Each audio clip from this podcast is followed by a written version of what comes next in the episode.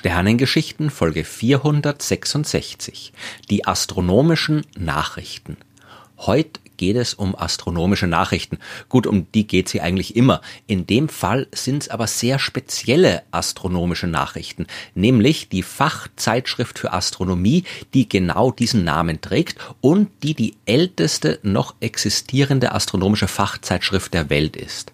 Die Sache mit den Fachzeitschriften, die ist spannender als sie klingt und die ist vor allem fundamental für den Fortschritt der Wissenschaft. Es nützt ja nichts, wenn irgendwer irgendwo irgendwas herausfindet. Man muss den Rest der Welt dann ja auch darüber informieren oder zumindestens alle, die sich mit der gleichen Art der Forschung beschäftigen. Heute ist es kein Problem. Im Zweifelsfall schreibt man einfach eine Nachricht auf Twitter, Facebook oder Instagram. Aber früher war das anders. In den allermeisten Fällen hat die Kommunikation zwischen WissenschaftlerInnen direkt stattgefunden.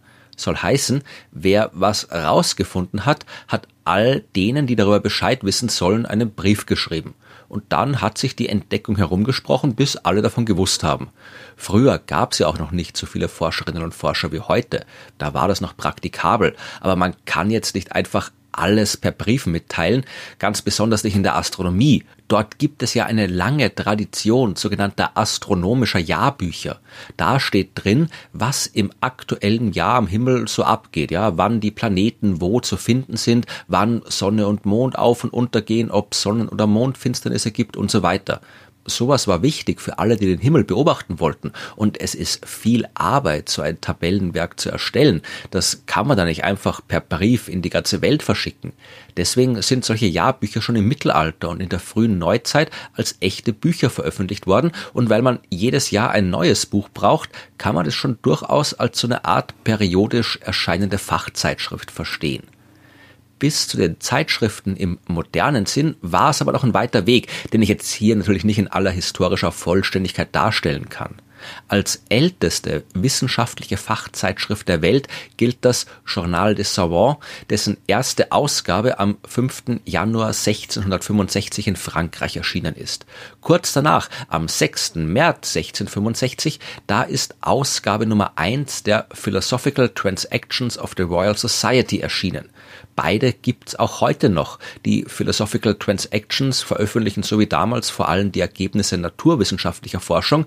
Das äh, Journal des Savants hat seinen Schwerpunkt im 19. Jahrhundert von der Naturwissenschaft in Richtung Literatur und Geisteswissenschaft verlagert.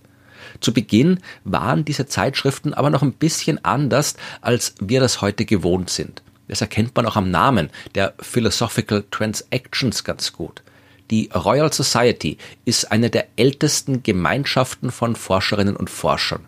Man hat sie 1660 gegründet, damit man sich, simpel gesagt, regelmäßig treffen, plaudern und gemeinsam experimentieren kann. Und wer von irgendwem einen interessanten Brief bekommen hat, hat den auf diesen Treffen vorgelesen und dann hat man gemeinsam darüber diskutiert und so weiter.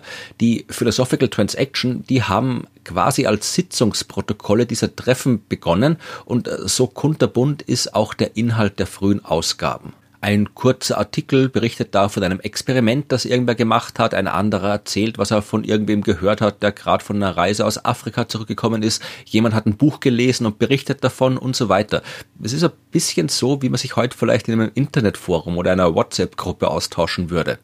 Aber im Lauf der Zeit hat sich daraus eine echte Fachzeitschrift entwickelt, wo Forscherinnen und Forscher gezielt ihre Ergebnisse zur Veröffentlichung einreichen. Und natürlich sind jede Menge mehr Zeitschriften entstanden für unterschiedliche Disziplinen und auch in unterschiedlichen Ländern.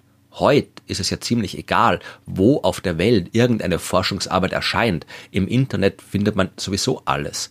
Damals hat man aber nur die Fachzeitschriften als Informationsquellen gehabt und auch nur die, die man gerade in die Finger bekommen hat. Irgendeine Publikation, die nur in den USA erscheint, die war für Leute in Deutschland zum Beispiel eher unpraktisch, weil wenn die doch irgendwann mal den Weg über den Atlantik geschafft hat, dann war der Inhalt meistens eh schon fast komplett veraltet. Genau deswegen hat sich zu Beginn des 19. Jahrhunderts auch die wissenschaftliche Gemeinschaft im deutschsprachigen Raum ein bisschen beschwert, dass es hier keine Fachzeitschrift gibt, die sich speziell und aktuell mit Astronomie und Mathematik beschäftigt. Man hat sich ein bisschen abgehängt gefühlt, schlecht informiert und die Verbreitung von Nachrichten über die Wissenschaft war mühsam. Zur Hilfe ist dann Friedrich VI. gekommen. Der war damals König von Dänemark und Norwegen und Herzog von Schleswig und Holstein und hat sich bereit erklärt, eine astronomische Fachzeitschrift zu finanzieren. Herausgeber, das sollte der Astronom Heinrich Christian Schumacher werden und die beiden haben sich schon gekannt. Der Vater von Schumacher war ein dänischer Beamter und Diplomat und hat dem König seinen Sohn schon vorgestellt, als der noch ein Kind war. Heinrich Christian Schumacher, der jedenfalls hat zuerst mal Rechtswissenschaft studiert, dann aber auch Astronomie und Mathematik, hat unter anderem beim berühmten Karl Friedrich Gauss gelernt und ist 1810 Astronomieprofessor in Kopenhagen geworden.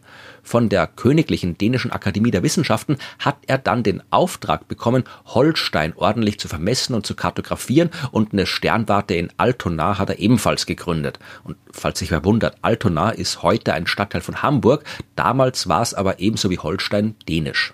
Jedenfalls hat sich Schumacher bereit erklärt, die neue Fachzeitschrift zu organisieren. 1821 hat er einen Rundbrief in die Welt der Astronomie geschickt und darin erklärt, dass er plant, ein Mittel zur schnellen Verbreitung einzelner Beobachtungen und kürzerer Nachrichten zu finden, sowie ein Depot für größere Arbeiten. Sobald von dem genug zusammengetragen ist, wird alles zu einem Heft zusammengefasst, gedruckt und dann verschickt, wer auch immer gerne eins haben will. Und immer wenn 24 Hefte fertig sind, wird das zu einem Buch gebunden. Das war der Plan. Im September 1821 hat Schumacher dann tatsächlich das erste Heft dieser astronomischen Nachrichten verschickt. Man kann sich den Inhalt auch heute noch online anschauen. Es beginnt mit dem Text einige Nachrichten über die Sternwarte in Jena von Johann Friedrich Posselt, der das erst knapp zehn Jahre vorher errichtete Observatorium dort vorstellt und auch gleich ein paar seiner Beobachtungsergebnisse präsentiert. Dann kommt ein Brief von Friedrich Bernhard Gottfried Nicolai, ein Astronom in Mannheim, der seine Daten von Mond- und Sternenbeobachtungen mitteilt. Dann kommt ein Herr Professor Ritter Bürg, der erzählt von seiner Reise nach Klagenfurt, wo er eine ringförmige Sonnenfinsternis gesehen hat. Und am Ende gibt's noch so ein paar paar Kurznachrichten aus England und dem Rest der Welt. Den spannendsten Titel in Ausgabe Nummer eins der astronomischen Nachrichten, den hat aber mit Sicherheit der Text des Astronomen Wilhelm Olbers. Der heißt Rettung eines Astronomen von einem ihm angeschuldigten schweren Verbrechen. Es geht aber nicht um Mord und Totschlag und das wird auch kein True Crime Podcast. Äh, aus heutiger Sicht ist schwer verständlich, was Olbers damals wollte. Sein Artikel geht davon aus, dass das sowieso alle wissen, worum es geht, was damals vermutlich auch so war. Anscheinend gab es dann einen Streit um Kometenbeobachtungen, die der niederländische Astronom Nicolas Struik und der Franzose Alexandre Guy-Pingré gemacht haben und von denen behauptet wurde, die haben das nur erfunden oder irgendwo abgeschrieben.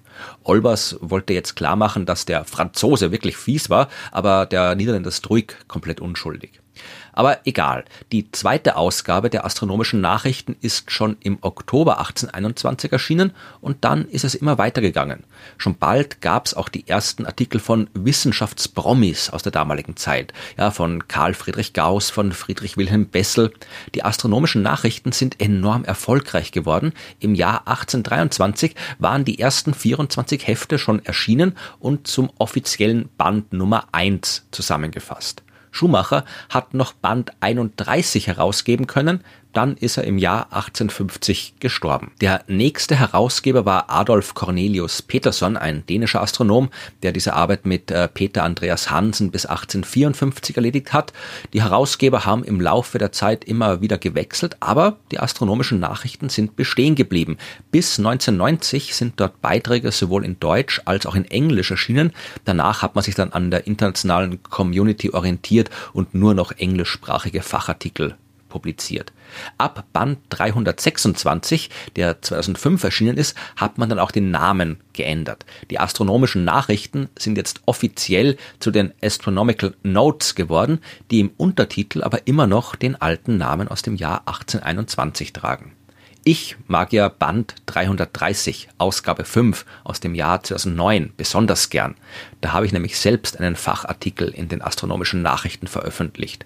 Der handelt von der Bewegung extrasolarer Planeten des Sterns Dress 2 und in äh, zwei weiteren Artikeln dieser Ausgabe bin ich als Co-Autor bei der Beobachtung des Kometen 17P Holmes und von zwei Sternhaufen beteiligt gewesen. Es mag heute sicher bedeutendere Fachzeitschriften geben als die astronomischen Nachrichten, aber von all denen ist sie die älteste, die es noch gibt. Und es ist schön, einen kleinen Teil zu dieser mehr als 200 Jahre alten Tradition der astronomischen Veröffentlichung beigetragen zu haben.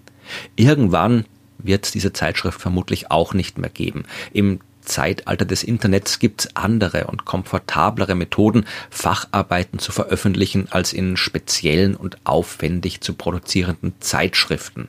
Aber auch wenn die astronomischen Nachrichten und die anderen Journale irgendwann verschwunden sein sollten, es wird auf jeden Fall weiter astronomische Nachrichten geben und Menschen, die sie hören wollen.